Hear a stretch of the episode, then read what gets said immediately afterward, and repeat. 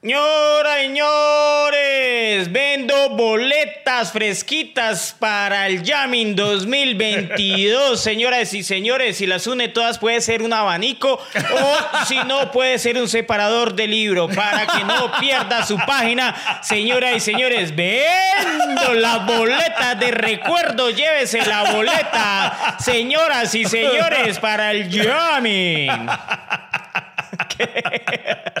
Deme dos. Bienvenidos a este podcast que ha logrado sobrevivir a pesar de sus realizadores. ¿De qué hablaremos hoy? No se sabe. Lo único cierto es que Iván Marín y Freddy Beltrán estarán conversando hasta que se acabe el café.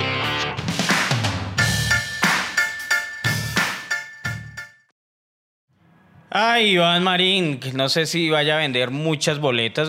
Eh, es- eso ya entra a un Pero- museo del fracaso, ¿cierto? Ya. ¿Pero son originales? ¿Son originales? Son originales. 7%, totalmente. venga, voy a mirar. eh, eh, a ver, el código de barras o el código, ¿cómo es? Eh, QR, ¿cómo es que llama? Código QR, claro que sí, son Vea, originales. vea.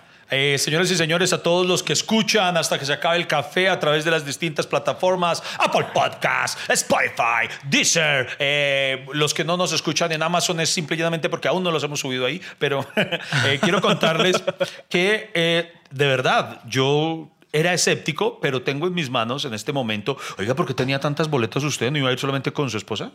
Sí, pero es que eran tres días. Una Ah, boleta para cada día, ah, son seis boletas, Iván. Ah, ok. Y usted tenía para los tres días, pucha vida. Señoras y señores, eh, para quienes no, no sepan lo que ocurrió, ya que nos escuchan en otros, en otros países, en Colombia lo volvimos a hacer. volvimos, a, volvimos a quedar en vergüenza internacional. Madre Santa, se ha cancelado el Jamming Festival, un festival que prometía ser una completa locura. Tres días de, de foforro completo, todo tipo de artistas. Eh, ¿Sabe más o menos cuántos artistas eran los que prometía, eh, señor Freddy Beltrán? Eh, no tengo la cifra exacta, pero sé que eran muchos. Eran muchos, por eso usted compró así gancho ciego. Le pregunto, ¿usted Yo hace iba- cuánto había comprado la boleta? Hace como un año, más o menos. ¿En serio? Sí. ¿Desde hace un año? No, mentira. eh, o sea, desde... No, es que ese festival era el aplazamiento del 2019. ¡Ah, caramba! Ese festival iba Venga, a o sea para que- el 2019. Yo les había comprado desde el 2018 prácticamente. Venga, eh, y si empezamos a considerar la posibilidad de que usted sea la sal para los eventos, porque usted también había comprado para el Tomorrowland y eso también se embolató. ¿No, no, No, y ¿no será, todavía- ¿no será que para todo lo que usted compró paila? No, y todavía, todavía las tengo. va, va a marcar, oiga, sí, entonces haga su museo de la derrota, de verdad. Y en casualidad no, No, tiene- pero, pero el Tomorrowland todavía hay esperanza. Usted es de los que. Ah, porque yo vi que los, los organizadores de- del jamming, eh, la, como el comunicado oficial decía que no se cancela, se aplaza. Otra vez. Entonces, hermano, pero eh, supongamos, supongamos que. Es que era... Ojo que no estamos, eh, en este capítulo no vamos a, a arrojar culpabilidades, no vamos, porque las autoridades son las que tendrán que decir todo eso. Pero, pero hermano, da mucha risa porque, listo, supongamos que, que listo, no, no tienen su mala intención y que sí, que es que estás aplazado, no cancelado, pero la cantidad de gente que viajó, que tenía apartado su- sus días previos, Claro, es que hoteles, eso- eso- eso- eso era- mejor dicho. Para el que no lo sepa y de pronto no se haya enterado y no sepa qué vamos a hablar hoy, es de eh, eventos fracasados, eh, pues obviamente partiendo de mi fracaso eh, de ese fin de semana en que iba a asistir al Festival Jamming 2022, que es un festival, eh, digamos, que se organiza para la cultura Rastafari, ¿cierto? Ah. Por eso el Jamming, o sea, el... ¿Qué significa jamming? Jamming, eh, como jamming, dara, yara. Yo, yo preguntándole a este lingüista. nunca, nunca, oigan, pues, Jamming, ya- jamming. of course, of course que jamming. Bueno, por lo menos en Google Translate nos dice que jamming significa interferencia. Eso, de entrada, no, el título no nos sugiere algo. No, nada. Entonces, el, el Jamming es un festival que ya tenía nombre. ¿Cuántas que era, ediciones? que era, organi- era la décima. eh, Ah, sí. Era la, la- la décima versión, entonces yo nunca había ido a un festival jamming porque eh, los últimos festivales que fui así masivo fue Rock al Parque y eran gratis. Y el jamming no me interesaba pues porque yo no soy tan seguidor de, de la cultura rastafari, del reggae, ¿no? Y pues me interesó. Yo tenía un, digamos que no me interesó en el 2019, sino que precisamente cuando lo estaban vendiendo, iba a salir, faltaban ocho días y se aplazó el festival pues yo dije, pues aguanta ir. Entonces esperamos y entonces dijeron, no, lo vamos a aplazar para el 2020. Después, no, lo vamos a aplazar para el 2021. Y además, cuando yo vi la cartelera, pues hubo ciertas bandas que, que me interesaron. Es que, es que era un festival que, que, yo no sé si fue que se aceleró en cartelera, pero, pero tenía manes como Caifanes. Caifanes. pero espere, espere, espere, vamos por par. Vamos, calma, calma, calma. Primero, empecemos a analizar esto. ¿Qué quiere profundizar de Caifanes? Primero, no, de Caifanes, eh, no, incluso de, de todos los que vamos a leer porque ya eh, de entrada hay algo que me sorprende. Si originalmente era como un evento Rastafari, usted se ha dado cuenta que los festivales que tenían un principio basado en cierto género o algo, ya eso no queda nada. Por ejemplo, eh, en Brasil el famoso Rock and Rio ya tiene una cantidad de artistas de géneros completamente diferentes. El mismo Rock al Parque que usted citó, eh, ahora eso ya son festivales de todo. En, realidad no sé si, mm, si haya aún eh, festivales que sí se mantengan solo en un género puntual o para captar masas, eh, ya le mete a lo que da, a lo que quepa. Es que yo entendí, Iván, o sea, lo que usted refiere es que obviamente usted espera que en un festival jamming solo sea de reggae. Pues sí, de acuerdo a eso, porque por ejemplo, pues que mm, pues sí, que tiene Rastafari, Caifanes, por ejemplo. Eh, nada. Nada, ¿cierto? Nada, pero, pero digamos, pero digamos que un ritmo como el ska aguanta, ¿no? ah, bueno, sí, sí. Oiga, pero a mí me dio pecadito porque que, hay de cierto en que los caifanes alcanzaron a cruzar el cielo sin documentos. Este pero esto no es de denuncia, es de humor. Había sacado la visa y, y empezó el humor, empezó la alegría. En un momento continuamos con el podcast menos constante pero más amable de Colombia hasta que se acabe el café. Le voy, a, seguir, diciendo, bueno, hay más bandas, obviamente. A ver, pero, diga más. Pero iba Black Eyed Peas. ¿Quién? Black Eyed Peas. ¿Qué? ¿Quién? No, diga, ¿Pero esos, son, ¿Pero esos son amigos de Black Eyed Peas? Sí. Ah, ok. De Black Eyed Peas. Eso, o sea, ah, esa es la... La versión Esa es la versión de Black Eyed Peas, pero de Suso. Esos son los que salieron de Chupame Estepenco. De Chupame Estepenco. Los, los Blacksas. Ay, bueno. ¿Los Blacksas? No. No, yo, usted. Black ¿cómo? Eyes Peas. Ice. Ah, ok. Los... De ojos. Ice. Ok. Ah, yo pensé que de hielos. Ice. Marico, sé. bueno, continúe, qué pena, no, ya, prometo no. No, pero eh, ya tiene el chisporote alborotado. Bueno. Y. el chisporote, bonito el Molotov. molotov. Uy, Molotov y Molotov. Y eso se quedaron putos. Marica, yo porque tenía miedo de nombrar Molotov porque sabía que iba a decir ese chiste. Ah, me volví muy presil. Malditas. chanfle, chanfle. Lo siento, pero la gente en casa lo disfrutó. bueno, Molotov. No, V40. Molotov, alcanzó a llegar, ¿no? V40. UB40. O sea, esos manes, yo ni sabía que ellos todavía estaban tocando juntos. Yo pensé que esos manes ya estaban por allá. Pero creo que iba a venir, eso era. era uno, de los manes de allá, el vocalista, creo que era. Se imagina, que, ¿Se imagina qué triste? Que el Yamin era el reencuentro de Yubi 40 y quedaron ahí, pues muchachos, ya en otra ocasión será. ok, ¿quién más? ¿Quién más? Eh, Vicentico. Vicentico no, porque él ya murió, ¿no?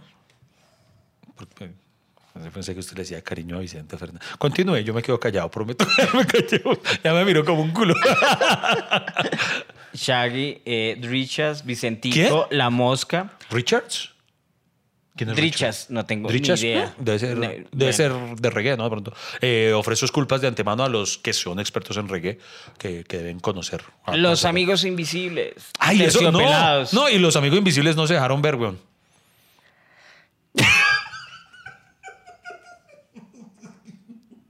Eh, para los que están escuchando, seguimos aquí. No nos hemos ido a, pesar de Iván.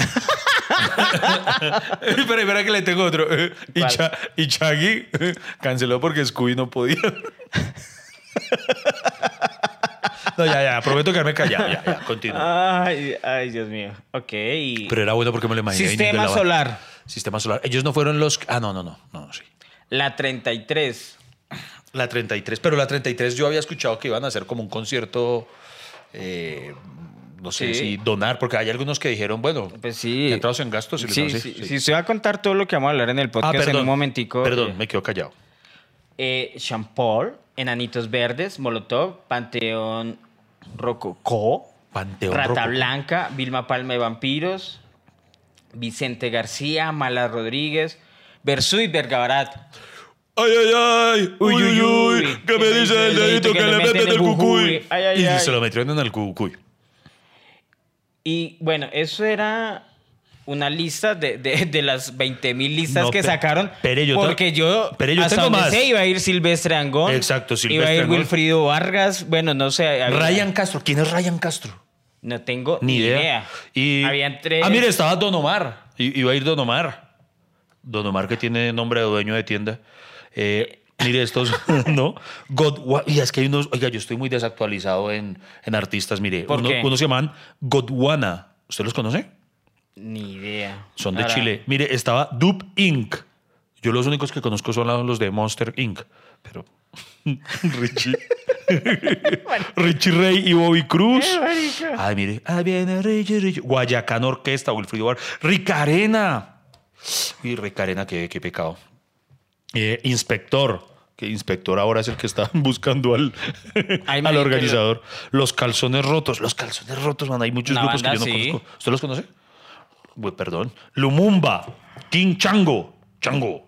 Changos. Eh, Alquil. Uy, no, man, es que son demasiados, en serio. Pero pregunto cuántos eran. Uy, no, esta lista baja y baja y baja y baja. Uy, pucha. No, es, que, muchos. es que son muchísimos y además porque eh, Demasiados. diga- digamos que era organizado como un festival como, como el festival Rock al Parque, que eran tres tarimas, ¿no? Sí. Una, supongo que, que para todas estas bandas invitadas que no son de los ritmos Rastafaris, eh, Silvestre Dangón. Yo creo que ahí empezó el problema. Cuando dijeron Silvestre Dangón, ahí, ahí- ahí empezó la maldición. Bueno, Ahí eh, debieron haber sospechado algo. Sí, sí, claro. Eh, bueno, etcétera, etcétera, etcétera. Lo último, la cartelera pues quedó muy diferente a lo que habían prometido. Finalmente a pesar de eso, a que- pesar de que... Quedaron no, los 50 de Joselito. Más o menos así, eso ya, iba- ya, ya desde mm, de cultura rastafari ya se volvió una vaina de chucuchucu. Sí. Y digamos que a pesar de eso, pues la gente quería ir. De- digamos que yo vi que acomodaron una cartelera medio decente, no habían todas las bandas que prometieron. Y además era como sospechoso, hermano. O sea, el prim- primer problema de este festival, que no tenía una tiquetera, o sea, no se podía comprar con, digamos, no había un intermediario que vendiera las boletas. Estas boletas, le voy a decir cómo las compré. Yo había Frente una- al Campín. Había una, una página web y... Pornhub.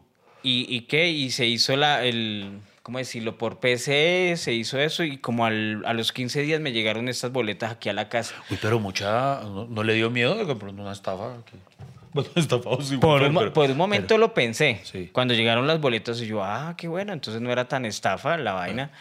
Y además que hay un, hay un, hay una condición de este jamming para los que han comprado, es que entre más rápido se las compre, más baratas salen. Ah, entonces ok. apenas, apenas salen, están a un precio y cada mes aumenta 10 mil pesos más la boleta. Entonces puede empezar Ah. en 40 mil pesos.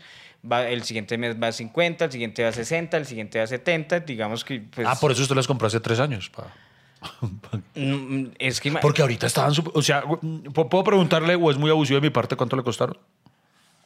Sí, es abusivo. Sí, o sea, ¿para qué pregunta eso tan marica? Ay, perdón, es que yo, yo estoy haciendo periodismo inmersivo. eh, Sí, o sea, ¿eso qué tiene que ver? No, pues porque es que yo vi, por ejemplo, estaban diciendo que, eh, no recuerdo las cifras, como que 100 mil personas, creo que las cifras más o más, menos, más, no, más o menos eran como que 100 mil personas alrededor, más o menos, habían comprado boletas a razón de 700 mil pesos. Lo cual hacía que fueran como 70 mil millones. Lo A que lo último, lo último que era, era eh, para cada día la boleta valía 300 mil pesos. Si usted compraba en el combo, las tres boletas valían 740. Ok. Digamos, usted va con alguien, pues le sale 1.440. O sea, 1.440 es una inversión fuerte. Además, hay otro, otra condición, que no era en Bogotá. Aquí viene uno de los ingredientes principales. Si a alguien se le ocurrió hacer un documental sobre el jamming de este año, pues pucha, la va a romper del estadio. Porque no era en Bogotá, era en Ibagué. ¿En dónde habían sido las anteriores ediciones? Acá en Bogotá. O sea, esta es la primera vez que era en Ibagué. Sí. Mire, le voy a confesar, eh, cuando usted me contó que usted tenía boletas para el jamming y yo, yo lo, lo confieso, no, no, no tenía conocimiento al respecto en lo más mínimo, usted me cuenta que eso era en Ibagué. Y se me hizo raro, no porque uno diga en Ibagué no puede, sino porque precisamente es algo como atípico, pues fuera de lo, de lo acostumbrado, de, lo, de la usanza habitual, por más que sea la capital musical de Colombia. Entonces Es- se me hizo raro, yo dije, vea. Es que ahí pues, viene, el- ahí viene el segundo problema. Iba a ser acá en Bogotá, pero no lo hicieron en Bogotá. Después que lo iban a hacer en Melgar, pero no lo hicieron en Melgar. Después que lo iban a hacer en... Entonces empezaron a trasladarlo también de sede. Ah, ok. Tuvo como unas cuatro sedes y eso también estaba raro. O sea que finalmente resultó en Playa Hawái. Yo no sé si usted conoce ese balneario no. en Ibagué. Es una chimba. Es un balneario, se pucha una piscina y, y simula una playa. Pero en Ibagué.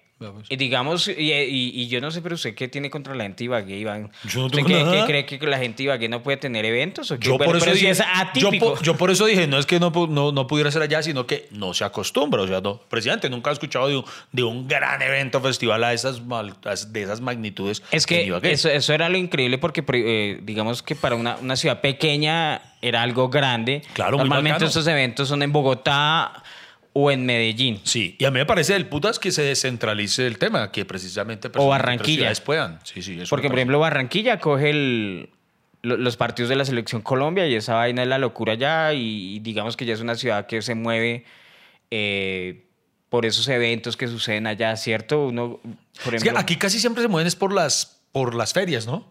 Que las ferias de Cali, que el carnaval de, de negros y blancos, que pues las ferias de Manizales, eh, todo, todo, eh, péguese la rodadita, eh, todo, todo, casi todas las ciudades. Pero ¿cuáles son las fiestas de Ibagué? Las fiestas, las de- fiestas de Ibagué. las fiestas, el festival del folclore, si no estoy mal, Sí, el sí. festival es de música en Ibagué. Digamos que Ibagué tiene muchos eventos, pero no tan masivos como No. para llevar, y digamos que son las ferias que uno normalmente conoce y se hacen cada año. Pero un evento grande así, que vayan artistas, que vaya gente de todo el país, y además tiene un ingrediente, que no era gente solo del país, era gente extranjera. Eso sí que me sorprendió porque yo no sé si estaban inflando las cifras, pero decían que alrededor de 8 mil europeos venían para el evento. Eh, yo no sé si eso sea cierto, pero pues 8 mil se me hace mucho, ¿no? En Europa que, no es por nada, pero Europa así como que está más habituada o acostumbrada a ese tipo de festivales tan grandes. Haga de cuenta, era como el tum- no es que era, digamos que era el Tomorrowland, pero, pero en Ibagué. Ok. Suena, suena cierto, suena, Sí. suena, su- suena, suena así. Y, y, marica, y entonces uno decía, bueno, entonces la vaina, entonces pintaba muy bueno la vaina, o sea, uno le, le- le pintaron miles de colores y estaba bien chévere la vaina, el evento prometía, después empezaron a cancelar que no va a ir Vicentico, que no va a ir este, que no va a ir lo otro, que era pura mierda que iba a ir Black Eyed Peas, como que habían bandas que ni siquiera les habían dicho, como que los llamaban, oiga, de verdad que usted viera al, al Jamming y, ¿qué? No, marica, que usted, que What? usted dijeron que usted iba a ir al Jamming, no, huevón, yo no sabía nada de esa tenía vaina. idea, claro. Entonces, ahí toda la vaina empezaba a sospechar, iba uno pensando mal. Y es que, claro, por ejemplo, por ejemplo Don Omar eh, se le hizo muy raro porque él no, él no pensaba venir porque Romeo Santos salió con su mujer. Entonces él no. Yo estoy intentando que esto no. No se vayan, no se vayan. Aún nos queda tintico y esto no termina hasta que se acabe el café. Entonces, la vaina iba así, Iván. Entonces todo pintaba sospechoso. En redes sociales eh, la gente empezó a salirse de las boletas. Yo vi muchas publicaciones, no, que vendo boletas para el jamming. ¡Ay, sí! A mí, a mí hubo eh, una chica que me escribió por interno pidiéndome, Iván, ¿tú me puedes ayudar a repostear estas boletas para el jamming ah, ah, como una semana antes? Y sí, suele ser raro, ¿no? Uno dice, pues algo que costó tanto eh, y eh, pues afortunadamente no la embarré yo. Imagínate donde yo hubiera ayudado a repostear esas boletas. Pero, me usted- pero, salpican. pero, pero no creo que lo acusen a usted. Ah, pero solo, gente. solo utilizó sus redes para difundir una No, no, no, pero no, no, no, me pidieron, pero usted no no, me estaba tocó. promocionando el jamming. Sí, no, no, no. A- a- Además, Iván, un festival tan grande y no tenía patrocinadores claros. Eso lo Ah, ¿no organiza. tenía? No, man, eso lo, lo- lo- lo organiza unos manes que tienen un bar ahí en, en Chapinero, en la 49 con séptima, si no estoy mal, que se llama Casa Babylon, que es un lugar muy conocido en Bogotá, pues porque por, porque su, digamos, manejan la cultura Rastafari, manejan mucho reggae, es un sitio muy bacano, ¿para qué? Ok. O era, porque ya lo quemaron. Y... es el final de la lo- historia. yo lo veo usted tirando piedra allá. Y, y que ya lo volvimos mierda, pero entonces era, era uno de los sitios conocidos, ¿cierto? Eh, para o sea, que una fiestica reggae, de pronto bailar sabrosito así. Era Casa Babylon, uno de los más conocidos. Y el grupo de allá, y creo que inclusive los manes de ahí son músicos y tienen una banda y tienen un colectivo de música ahí que tocan. Ok. Y ellos lo organizan y montaron una empresa que se llama Buena, ¿cómo es? Buena Vibra Eventos. Buena Vibra. Buena, Buena Vibra de Malparios. Y entonces los idiotas, bueno, armaron el evento y a pesar de eso, no tener patrocinadores, no tener tiquetera, le habían cancelado varios artistas. Tan, tan, tan. La gente todavía pues sospechaba, pero, pero todavía... ah, o sea, son unas cosas que uno dice va a salir mal. No, Sí. no sé cómo cuando uno se va a organizar un cumpleaños y, y, y el día anterior manda a hacer el pastel. ¿Sí me entienden? Una mierda así que uno Sí, dice, sí. "Jue puta de pastel no va a llegar. Sí. Tiene que morarse los tres días o no sé si tenga unas manos pasteleras expertas y, o, sea, o, o tenga esclavizado algunos duendes, pero puede responder por el pastel. Y hasta ahí iba bien. Faltaba un día. Es que lo, lo hijo de puta de eso es que faltaba un día. Ay, güey, madre, sí. ¿En, en qué momento, o sea, digamos, todo fue colapsando poco a poco, ¿no? ¿Cuál será el momento en el que ya dijeron, marica, no, no vamos a poder? Ya, ya, porque tiene que haber un momento coyuntural. ¿Qué, qué habrá sido ese hecho que, que les haya hecho decir, no, mano, esto, esto mejor, mejor, mejor cancelemos? Marica, no sé, pero imagínese, esa semana ya había gente, entonces la gente preocupada, pues no, allá están los manes montando tarima, ya habían montado carpas. Es más, le voy a decir algo acá, Iván. eh, pues obviamente, cuando usted viaja a Ibagué, va a estar tres días allá, pues usted necesita hoteles, Sí, ¿cierto? necesita claro. dónde quedarse, dónde va a guardar el carro, no sé qué. El, el festival Jamming daba la opción de carpas, unas carpas inmundas a 450 mil pesos de los tres días, eh, o sea, dos noches, tres días, donde cabían dos personas y le daban la opción de llevarse la carpa para la casa después de que se acabara y valía 450 mil pesos. Hay gente que pagó eso, Y triple, hijo de madre. pagaba buses que, salían- Triple, hijo de madre. que pagaban acá desde Bogotá. Buses a todos los barrios. Usted iba a conseguir hotel en Ibagué y no había. El tope estaba al 100%. Ibagué, Girardot y todo, no se conseguía hotel para esos tres días. O sea, estaba un mierdero allá. Ah, madre. Y, y yo, por ejemplo, a mí me tocó hablar, fue con una amiga que vivía allá en Ibagué y me iba a dar posada. Eso, porque yo la verdad no conseguí hotel. Ok.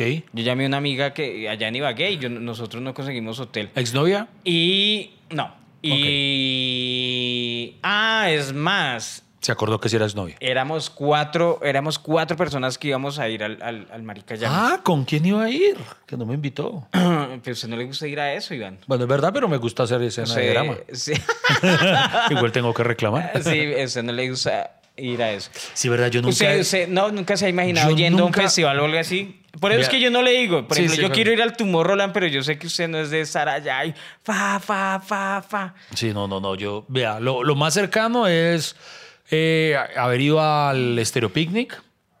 Pero honestamente solamente fui a ver la banda que quería. Yo eh, ya no recuerdo en qué año fue. Quería ir a ver a, eh, a- a The Killers.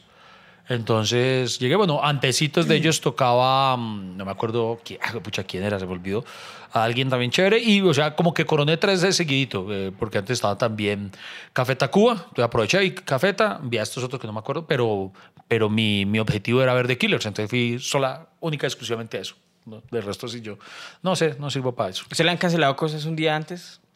¿Y se Eh, emputado? Uy, no, a mí me han cancelado en el mismo día. Una, una cita ciegas, no me llegó ese hijo puto. Me fue- Shows. Ah, shows. Ay, bueno, shows, nosotros lo hemos vivido. Cita ¿no? ciega. Eso, eso hasta ahora entendió mi dolor. Em, pero mm, A mí me han afortunadamente. cancelado de frente, ¿no? Ya no salimos. No, usted ap- apenas lo vieron. No, eso sí me pasó a mí. A mí sí me pasó una vez con una chica que yo, eh, de verdad, una cita ciegas, eso en la época de los chats, como en Latin Chat, y nos pusimos la cita en un Juan Valdés, lo recuerdo que fue en el Juan Valdés de Unicentro. Y yo llegué y ella me llama y me dice, hola, ¿ya estás ahí? Yo, sí, ya, ya, ya llegué. Y ah, bueno, ¿y cómo te reconozco? Yo, yo eh, estoy llegando. Y le dije, "Ah, yo tengo un buzo amarillo. Ah, bueno, pum. Y no apareció. Y yo después ya le marcaba y no me contestó. Y mi vino me vio de lejos. Dijo, uy, ese hijo está tan feo del buzo amarillo. "Está buzo amarillo", y, todo. Y entonces se fue. Esa, esa, esa culiadita fue mi Yamin. Claro, pero usted se acuerda cuando nos cancelaron, cancelaron el evento en, en- En. Bucaramanga, Sí. que era un man que nos llevó a los dos, que era un evento ahí en la UIS, Sí. y, y el man no pagaba. El man, eh, eran, no eran malas personas, pero lo que suele ocurrir muchas veces en, esta, en la mayoría de casos no es que sean empresarios pícaros, sino que de pronto no hacen bien las cosas, no las saben medir, tal vez eh, se exceden en cuanto a aspiración de lo que creen que van a vender o cosas así. O Y- no eran artistas top. no, como nosotros. no convocamos un carajo. Pero sí, entonces ya cuando estábamos allá nos sale con que no, por prácticamente pues que no había plata, que no se había vendido, que pues que pues, eh, ofrecieron para pagarnos una mamada a Freddy y Freddy pues No, pero, pero casi porque el man tenía un sex shop, ¿no? Ah, sí, sí. Ay, sí, nos pagaron con cosas de, de un sex shop. Sí. El man, no, pues, llévese unos 10 consoladores. y este aceite para que no le arda. Oiga, sí. y nos- nos ca- hemos cancelado eventos, sí, porque de pronto no, no, no pagan. no pagan. Bueno, es Que ahí hay que entender, por ejemplo, muchos de los artistas que pudieron haber cancelado, debe ser que por lo general existen unas cláusulas de cumplimiento precisamente porque se suelen presentar muchas, ocas- muchas cosas como esta. Entonces, eh, les contamos algo acerca de nuestro negocio. Por lo general, los artistas, y no nos referimos a los comediantes, sino en general, hay eh, cantantes, magos, lo que sea, por lo general el pago se, se hace por anticipado, precisamente para que el empresario no, no les haga con que, ay, es que no se vendió toda la boletería, entonces pues, ni modo. Entonces, em, puede ser que muchos de los artistas que hayan cancelado precisamente ya hasta el día anterior hayan dado plazo y diga, vean, nada que cancelan, ustedes no, no han consignado, entonces, graves, eh, ya no voy. Entonces, digamos que faltaba un día. Ese festival era sábado, domingo y lunes, ¿cierto? Porque era 19, puente. 20, 21. Y la noticia de la cancelación del jamming se dio tipo 6 de la mañana del día viernes. del día viernes. Para ese momento, el jamming estaba al 90% del montaje. ¿Qué es el montaje?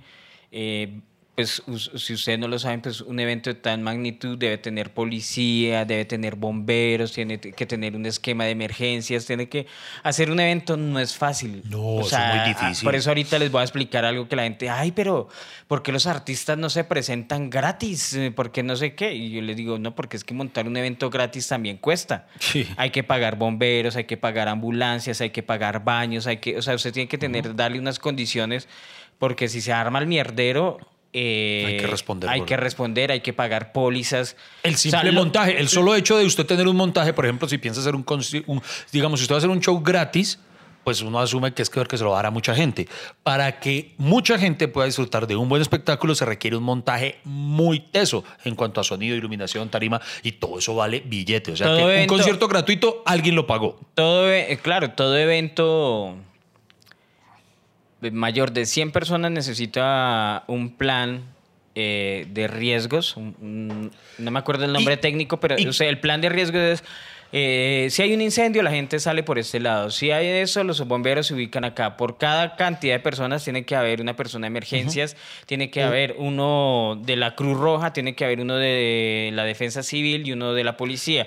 A e- ellos cobran. Exacto. Y, hay- y hay que, y hay que pagar Roja. unas pólizas de permisos. Eh, recientemente pasó, por ejemplo, los eh, aquí, aquí eh, Freddy se molesta conmigo siempre que lo saco a colación, pero los de la culpa, eh, eh, vamos a empezar a presentarnos en teatro. Ajá. Entonces estábamos pensando, no, que un teatro muy grande. Entonces estábamos mirando, eh, vimos un teatro de cierta capacidad y dijimos, bueno, ¿y qué tal si pues de una vez nos mandamos uno más grande? Y cuando vimos, el solo hecho de que este otro fuera más grande requería unas pólizas adicionales que tocaba por, y, y, y me refiero a 300 personas más, diga usted. Y entonces uno decía, nosotros dijimos, no, qué mamera eh, tener que todo eso. Entonces, em, lo omitimos precisamente porque es que cada realización de eventos es una pesadilla. Eso sale muy caro. Entonces, eh, lo- los eventos gratuitos a los que ustedes han ido, no, cuestan. Sin contar, Freddy No, y, Beltrán, y esto- y esto- sabe que ahí sale su plata, igual de todas maneras sale sus impuestos. Por ejemplo, aquí viene la segunda parte. Vamos en el día de la cancelación. Sí. Marico, usted tiene razón. Esa pregunta, ¿qué le pasaría a este man para decir un, un evento? Ya habían, ya habían bandas que habían llegado acá a la Sí. ciudad de Bogotá porque las bandas tenían que traerlas acá, desplazarlas hasta allá. Eso cuesta Claro, mucha plata. ya o había sea, artistas en hotel, ya había artistas que estando en su hotel ya se habían hecho la primera pajita del día. Exacto. Porque eso es algo que todo artista Claro. hace cuando inaugura una habitación. Eh, pero eso- Entonces, eso es lo más lógico que, porque uno puede pensar. Y entonces uno, pues sí, claro, que bienvenido a Colombia. En esta habitación puedes hacerte la pajita. Entonces, normal. Pajita Entonces, y a mimir. Exacto. Y todo iba bien. Pero en algún momento empezaron a decirse, mandaron, este Yamin tiene un perfil en Instagram. No creo que tenga así una oficina de comunicaciones, ¿cierto? Del festival. Que todo evento así de, de grande debe tener una jefe de prensa mínimo para que la, la encargada, que es la intermediaria entre, digamos, los organizadores y el público. Y pusieron una publicación ahí en, en el Instagram de no, no, no sé qué, por de, fue cosa de fuerza mayor. ¿Cuál es el hijo de puta fuerza mayor? ¿Qué, qué es la fuerza mayor? ¿Qué Dios no es la fuerza mayor? No sé. Puse una publicación ahí en el Instagram y ya cancelaron. Entonces Oiga, toda la ¿sí? noticia cancelado, cancelado, cancelado. Y claro, eso fue un, mejor dicho, un baldado de agua fría. Primero, para los ya había gente que estaba en Ibagué. Estaban acampando en la entrada del Yamin. Estaban ya en, estaban en carretera. Un man me mandó, no, yo estaba en la vaca que ríe cuando me enteré. Fue puta. Dios mío, está Ya- tomando su titico con, Ya, ya estaba to- to- tomándose allá su agua de panela con la, y eh, tomando su caldito de costilla de la vaca que ríe. Y eso debe ser muy triste, ¿no? Llorar en la vaca que ríe. Bueno. Oiga, sí. Y, y, y ya, eso, eso, mejor dicho, empezó el balde de agua fría y empezaron, a mí me empezaron, Freddy, ¿sí sabe que canceló el festival? Freddy, ¿sí sabe que canceló el festival? Y mucha gente tenía sus boletas. Yo no alcancé a viajar a la ciudad de Ibagué, porque yo, cuando, pues, ¿para qué, ¿para qué voy a viajar? Ahorita les explico por qué, pero yo me quedé con las boletas en la mano y, y cancelaron esa huevonada un día. Y empezaron a, entonces las noticias que qué pasó, uno empieza a buscar videos y entonces mostraron, no, que aquí la gente, no, eso está solo acá en el jamming, no sé qué, eh, después que había gente, eh, bueno, que había vendedores y, ay, es que yo compré, yo invertí, yo me compré una nevera y no sé qué. Hubo gente que les ocuparon los stands, se metieron a robar la noche anterior, los mismos de logística se me- ya sabían que eso estaba... eh, como que no les habían pagado a los de logística, no les pagaron a los de Dijeron, nos tarima. cobramos por derecha. Y se empezaron a cobrar por derecha, robaron a toda esa gente, entonces se llevaron la mercancía un día antes. No. Y, y mejor dicho, se armó el mierdero. O sea, Ibagué pasó a ser noticia por porque que se le canceló el festival más grande que de pronto iban a tener en esa ciudad. Claro. Y una ciudad acostumbrada al fracaso, porque allá iban a hacer los Juegos Nacionales y fracasó porque nunca terminaron de construirlos. Se, se robaron la plata del- de, eh, de los sitios deportivos. ¿Cómo es que se llama eso? Ah, ¿Qué está buscando, Iván? Eh, no, es que estoy mirando la, la- el perfil de Instagram, que no sabía que tenía perfil de Instagram. El, el Jamming Festival, y sí, ¿verdad? Lo que usted dice. O sea, eh, tiene además aquí la, ¿cómo se dice? El, el comunicado oficial de ellos, de donde, donde también dicen que varias de las bandas decidieron no venir porque son antivacunas. Entonces, que como les piden eh, carne de vacunación al ingreso. Entonces, que, eh, hermano, supongamos que eso es así. Porque es respetable, que pues digamos una banda X. Pero iban a traer quiera. una banda, Djokovic, no sé. Sí, sí. Solamente el día que van a volar dice, ah, marica, yo no sabía que allá les piden vacunas, ya no voy. Eso se sabe con, con meses de antelación. Pero bueno, el punto está en que, ay, fue pucha. Bueno, y, y, y ahora... Entonces empezó a armarse el mierdero, tan, no sé qué, tan, tan, tan. Y obviamente la gente que estaba en Bogotá, que iba a viajar al Yamin, se empezó a hacer a frente a Casa Babylon porque ya sabía era en los que organizaban y ahí fue cuando nos, nos empezamos a mirar noticias y nos encontramos con gente extranjera. Sí, ¿qué, qué, qué son? ¿Qué es? desde Ecuador, desde Guayaquil. No saben las clases de cosas que tuve que hacer para venir acá. Bueno, aquí que es un medio colombiano y no lo va a ver mi jefa, yo lo puedo decir. Tuve que lamerle las patas a mi jefa seis meses para, para poder venir acá. O sea, tuve que gastarme dos mil dólares para, para venirme a esta huevada. Dos mil dólares. Dos mil. Dos mil dólares como seis meses de sueldo en mi país. Ya, yo estoy endeudado en mi país eh, también por esta causa. Exijo que me devuelvan mis entradas. Ya para largarme de Colombia, y nunca más volver, porque ustedes, gracias al Festival Jamming, me hicieron dar una pésima impresión de Colombia. Yo me estaba llevando una bonita impresión, por ahí una u otra gente, pero eso no importa. Pero ustedes me hicieron una pésima impresión. pero- Exijo mis entradas porque hay gente no solo de mi país, sino de Argentina, de España, de Chile, las señoritas de Bolivia. Exigimos que se nos devuelvan en este mismo instante las entradas, que, nos de- que no sean unos ladrones, unos sinvergüenzas. Exigimos nuestros derechos. Aquí y en todo lado es lo mismo. Toda esta gente exige que se les devuelvan las entradas. Ya, venimos de Bolivia y nos parece una falta de respeto que ahora Oiga, pero todo el mundo venía a Bolivia. ¿Por qué? No, él venía de Ecuador. Ah, de Ecuador. Guaya, Oiga, soy pero de lo- Guayaquil, Ecuador. Lo, este- lo que quiero rogar, eso sí, y espero a todos, los invito a que hagamos una cadena de oración para que se cumplan los deseos de este man. No me refiero a que le vuelvan la plata, que ojalá también, pero sobre todo que su jefa no haya visto su declaración. Lo digo aquí en este medio, que no lo ve mi. Ahí estoy hablando, es como peruano.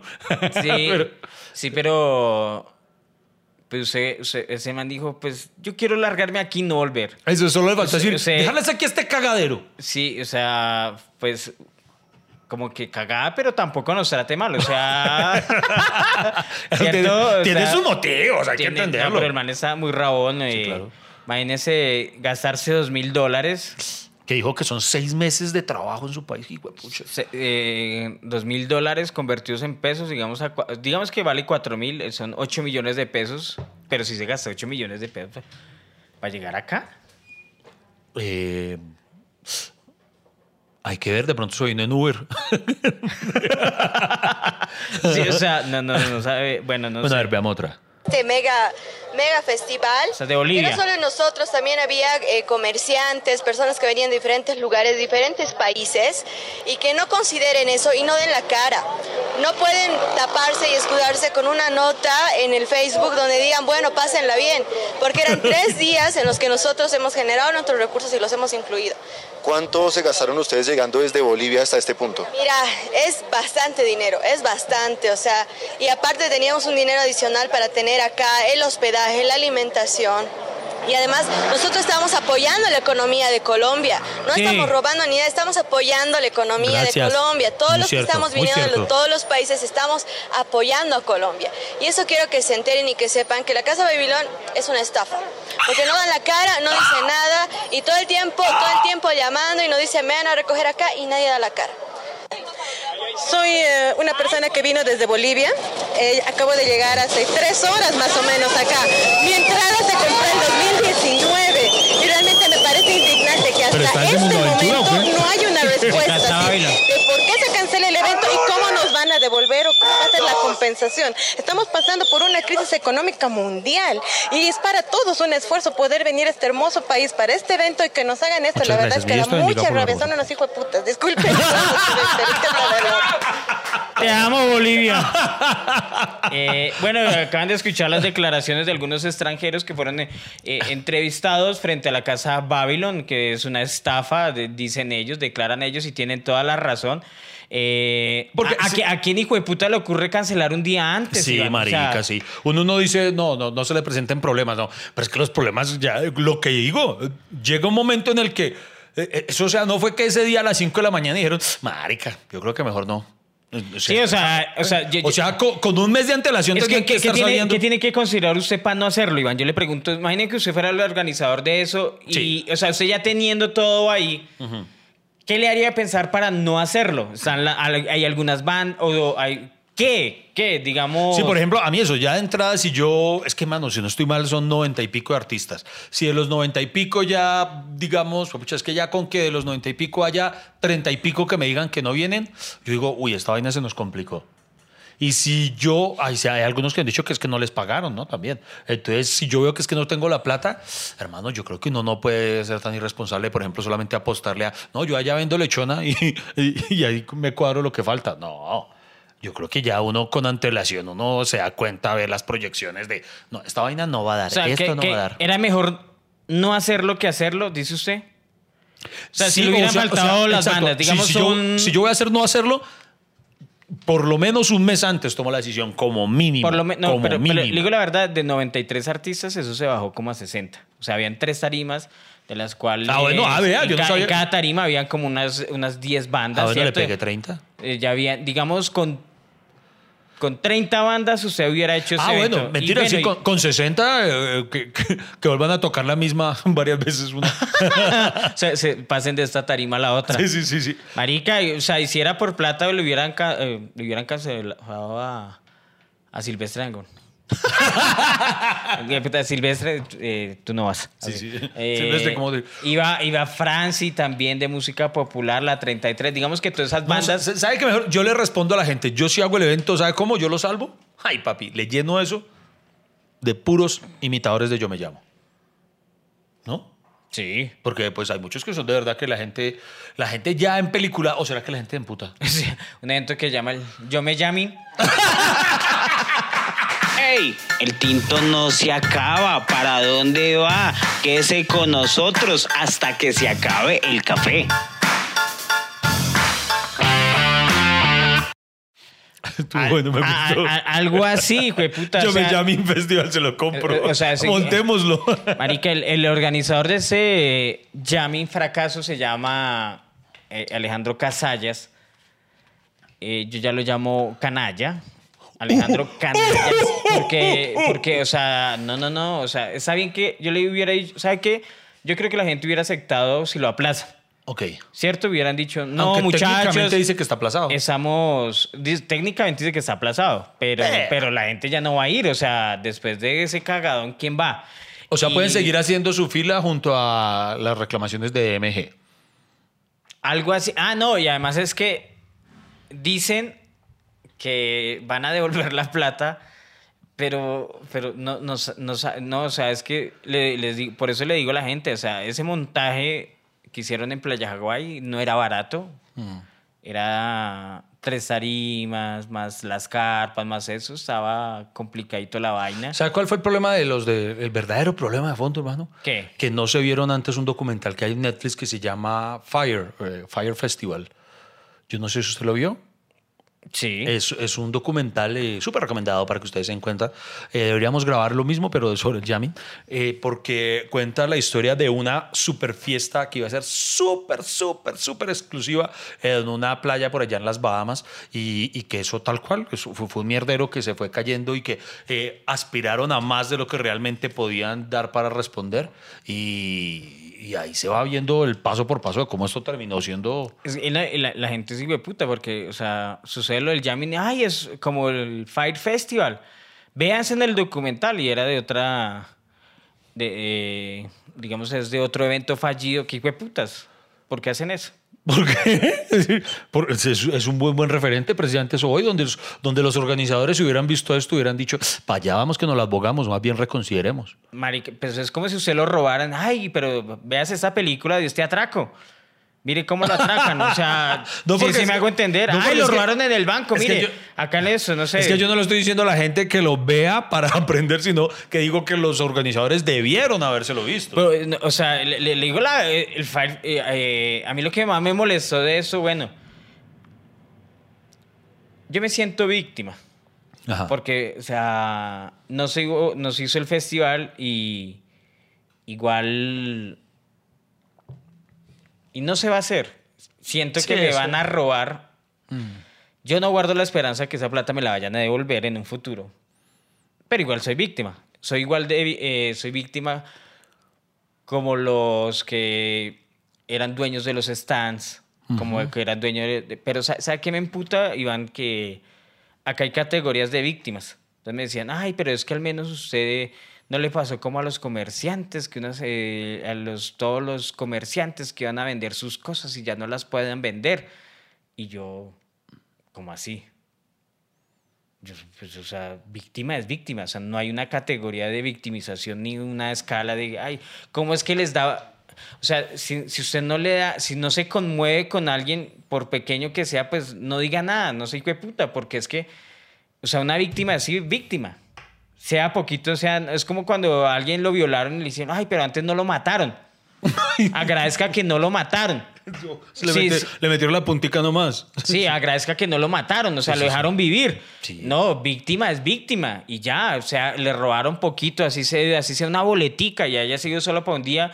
La, la gente se preocupó, invirtió y, y no lo crean. Mucha gente iba a ir porque, porque tal vez iba a ser el primer evento que iba a ser de pospandemia y de pronto su depresión lo llevó a, a pensarlo mucho y, mejor dicho, a invertir su dinero y su tiempo. Sí, señor. Porque es que esos tres días no se hizo nada por... eh, entonces, la gente, no, pero Freddy, ve y gasta en los emprendimientos. Y yo, que como hijo de putas, me acaban de robar y me dicen gaste más.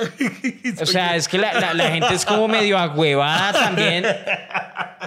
Entonces, no, me acaban de robar y yo lo primero que pienso es, ay, bueno, pero, Voy pero a a mí no me robaron tanto, voy a ir a gastarme la plata que me queda.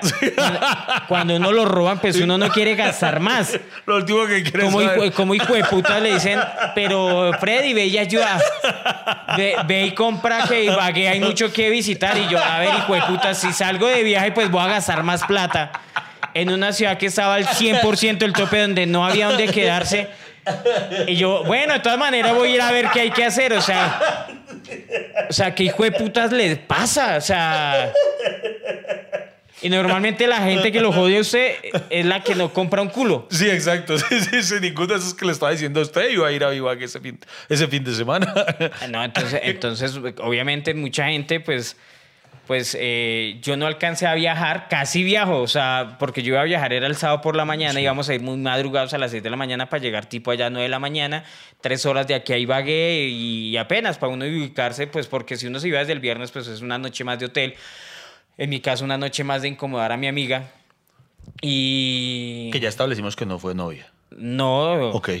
¿Por qué insiste en eso? Porque- No, no, solamente es que me gusta saber su pasado sexual.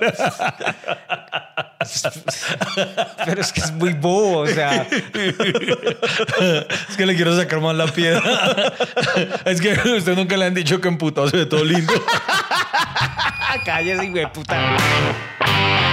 Las conversaciones más disparatadas, recocheras, sin sentido, que no van para ningún lado, pero igual aquí nos vamos a quedar con ustedes hasta que se acabe el café.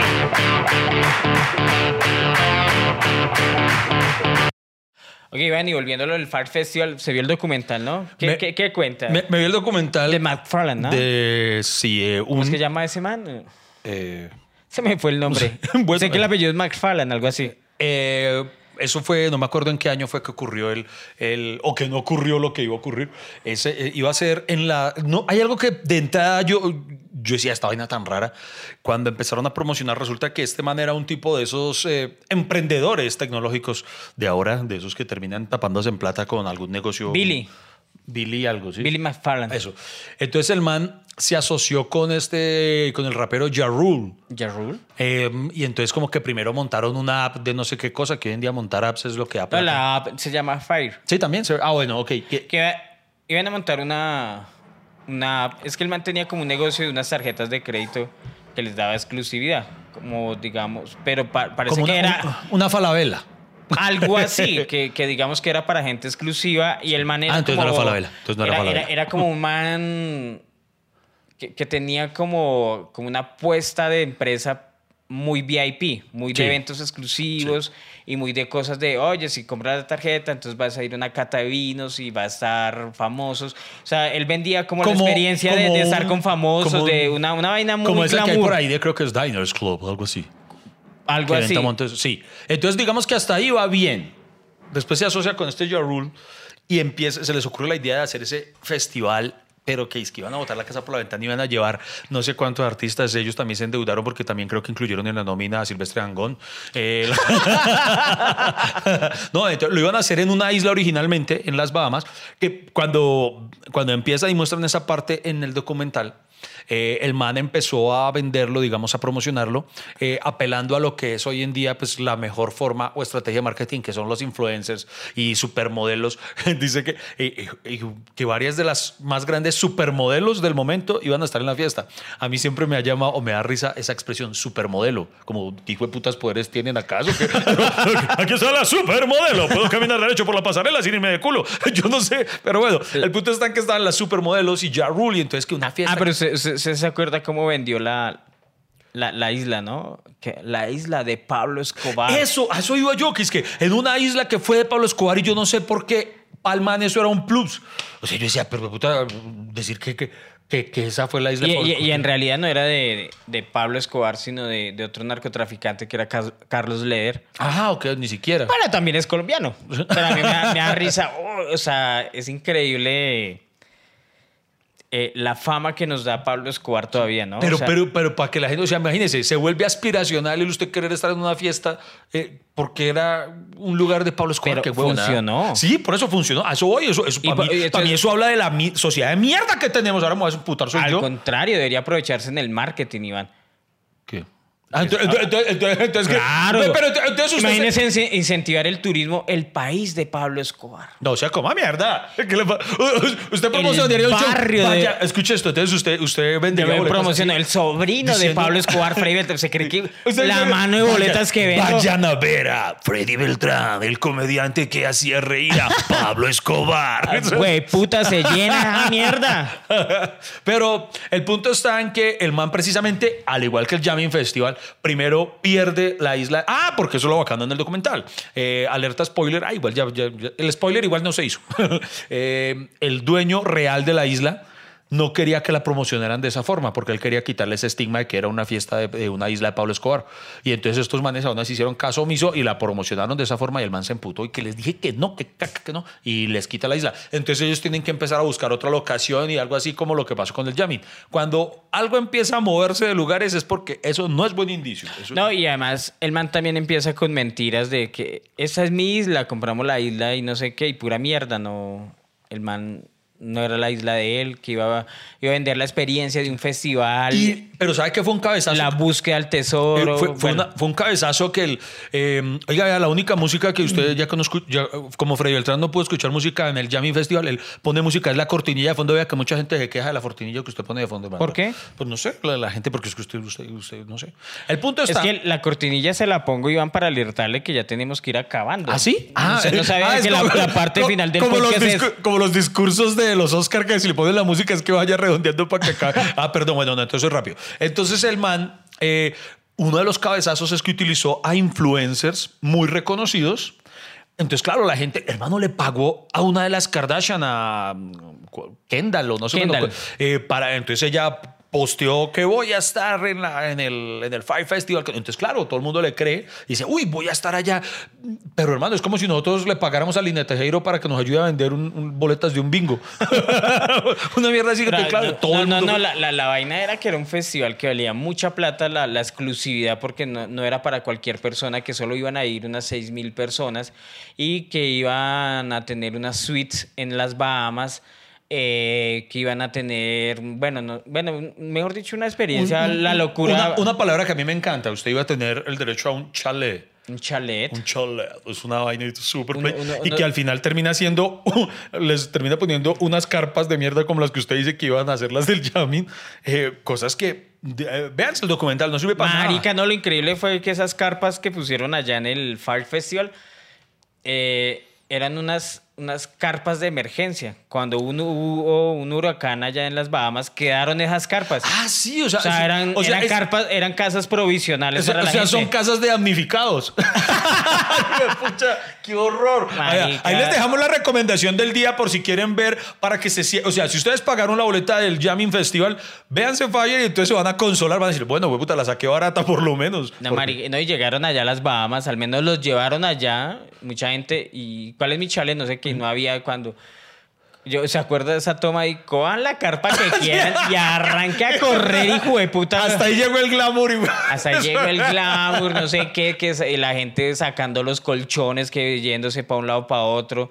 Eh, no, se, se volvió un mierdero. Pero vea que, presidente, ese documental me remonta a mi pregunta original, porque en el documental se muestra cómo varios de los, llamémoslo asesores, empleados del man, le decían en algún punto, marica, esto, esto no va a dar, esto es imposible. Y el man no les creía y al como que los que lo objetaban, eh, los despedía. No, no, no, yo necesito aquí gente que traiga soluciones, no problemas, están. Y, y los iba despidiendo y todo porque era empeñado en que lo iba a poder sacar adelante. Así pues se mostraba que todo el documental, lo- los que él contrataba para que lo organizaran, decían, no, no se puede hacer. Sí. Y él, Eh, no, no, no, necesito gente, pues sí. No, pero señores, que no, eh, son dos mil personas, no sé qué, no hay un lugar. Sí, pero no sé qué, ¿dónde vamos a poner la tarima aquí? Pues putas, que entonces no se puede. Pero eso, no se puede. Entonces, no, y, y- y había una, una solución que era más bacana, que era cancelar. No, traer cruceros. Ah, sí, los, cruceros ya pedacito. tenía- los cruceros ya tenían eh, las habitaciones listas, entonces... Ah, pero el, el otro problema era traer, eh, traer la gente, llevarla. Sí. Creo que, pero esa era factible, al menos los cruceros tienen ya las suites, ¿cierto? Era alquilar dos cruceros y con eso llenaban los cupos de, de las personas que iban a estar ahí. Eh, mejor dicho, yo no sé, Alejandro McFarlane, eh, Billy, Billy Casallas, no sé, son... son- ta- tal vez yo, yo, yo entiendo, por ejemplo, este Alejandro Casallas ya tenía antecedentes de haber or- organizado festivales, digamos, ya esa era la décima versión. En esta se pifió, creo que él pensaba que podía hacerlo. Yo no sé si hay puta gente que dice, yo puedo. A lo que voy, de pronto el tergo, ya porque no, no pe- pensemos bien de la gente, no digamos, ah, es un pícaro que iba. No, eh, simplemente tal vez excedió eh, la realidad de lo que podía ejecutar y, y no escuchó razones o algo, o, o lo que digo, no se dio cuenta en algún punto que, marica, esto no va a funcionar, esto no va a funcionar. Y, y esa persona hasta el día de hoy no sabemos dónde está. Eso es lo otro. Hasta el momento, por lo menos en el que estamos haciendo este podcast, el man no ha salido, ¿cierto? No salió a la luz. Eh, O sea, lo más hijo de puta fue que arrestaron fue al papá.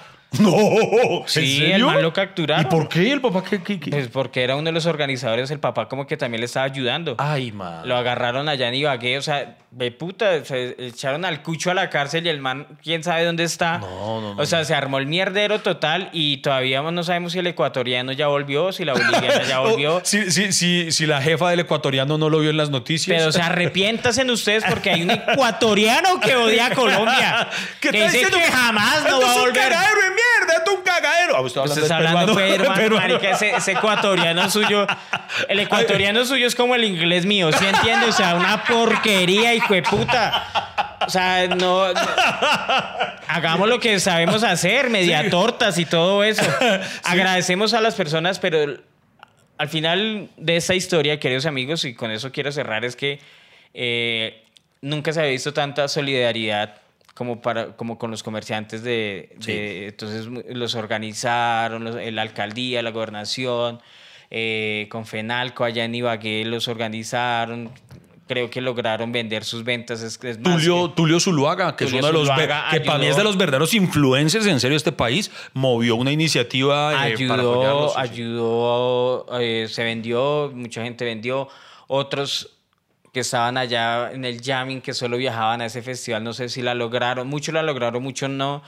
Mucha gente, a pesar de la rabia, pues se disfrutó la ciudad de Ibagué, entonces creo que mostró como esa cara de solidaridad de, "Jue puta, no, no, marica, no vamos a dejar que rajen de nosotros, la, la ciudad se unió y se solidarizó. Eh, e- eso creo que es el final feliz. Lo- por ejemplo, un- como tres bandas que iban a viajar a Ibagué se presentaron aquí en la Media Torta. Solaris creo que era uno. Caligaris. Eso, Caligaris. eso. Caligaris y, Solaris, y- Caligaris. y otros que usted dijo que no conocía eh, se presentaron en la Media Torta. Fue un éxito total, lleno. Eh, mejor dicho, mejor dicho, a pesar de, digamos, de, de- de las dificultades y de lo que y, y de esa canalla que hizo este man, el canalla Casallas, eh, pues al menos se rescató como la solidaridad de la gente. No sé qué voy a hacer con estos separadores de libros. Ah, Ahí estaba vendiendo, eh, amplíelos en su museo. ya tiene un museo de, de, de todos de sus fracasos. De- sí, Mari, no, puta, y eso iba a ser como, como el, el, el superado, el- la depresión 2022, eh, y, y que habían acumulado el 2020-2021, íbamos a desfogar la, la depresión en ese jamming de dos, tres días, exprimiendo, mejor dicho, dos grupos al máximo, corriendo. Yo ya me imaginaba, no, aquí, y además yo ya había hecho un planito, bueno, primero voy a ver esa banda, después voy a ir a esta, después esto, esto, después voy a ir a eso. Silvestre Angoni por el hijo de putas, entonces, ¿dónde no me cruza ese man? Yo ya había hecho un mapa, a mí me dijeron que entraba por acá, y qué puta, ni mierda, por ahí no voy a estar. Es más, iba, iba- yo ya tenía, ya tenía mi reportería, porque yo iba a hacer reportajes desde allá. Sí. Eh, no, Informes exclusivos para hasta que se acabe el café. para hasta que se acaba el café y todo. Y, y, y- y- bueno, pero no se hizo. Obviamente, en estos tres días de, de que no hubo festival, pues no salí porque sí me dio tristeza y me dio una tusa ni la Sí, claro. Y además porque cuando uno lo roban, pues uno no quiere gastar más de que lo que lo, que lo robaron. Entonces uno trata de economizar algo así. Y, y eso fue lo que pasó. Mucha gente siguió deprimida, pues si está viendo ese podcast, pues ojalá le suba el ánimo. Si terminó de entristecer, pues cagada.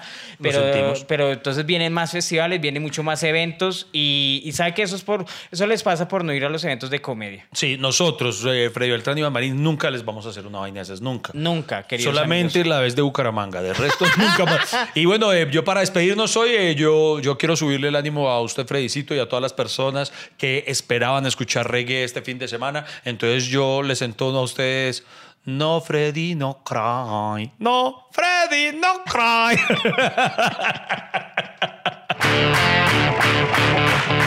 Queridos cafeteros, ha sido todo por hoy. Muchísimas gracias por acompañarnos y escucharnos. Nos vemos en una próxima hasta que se acabe el café.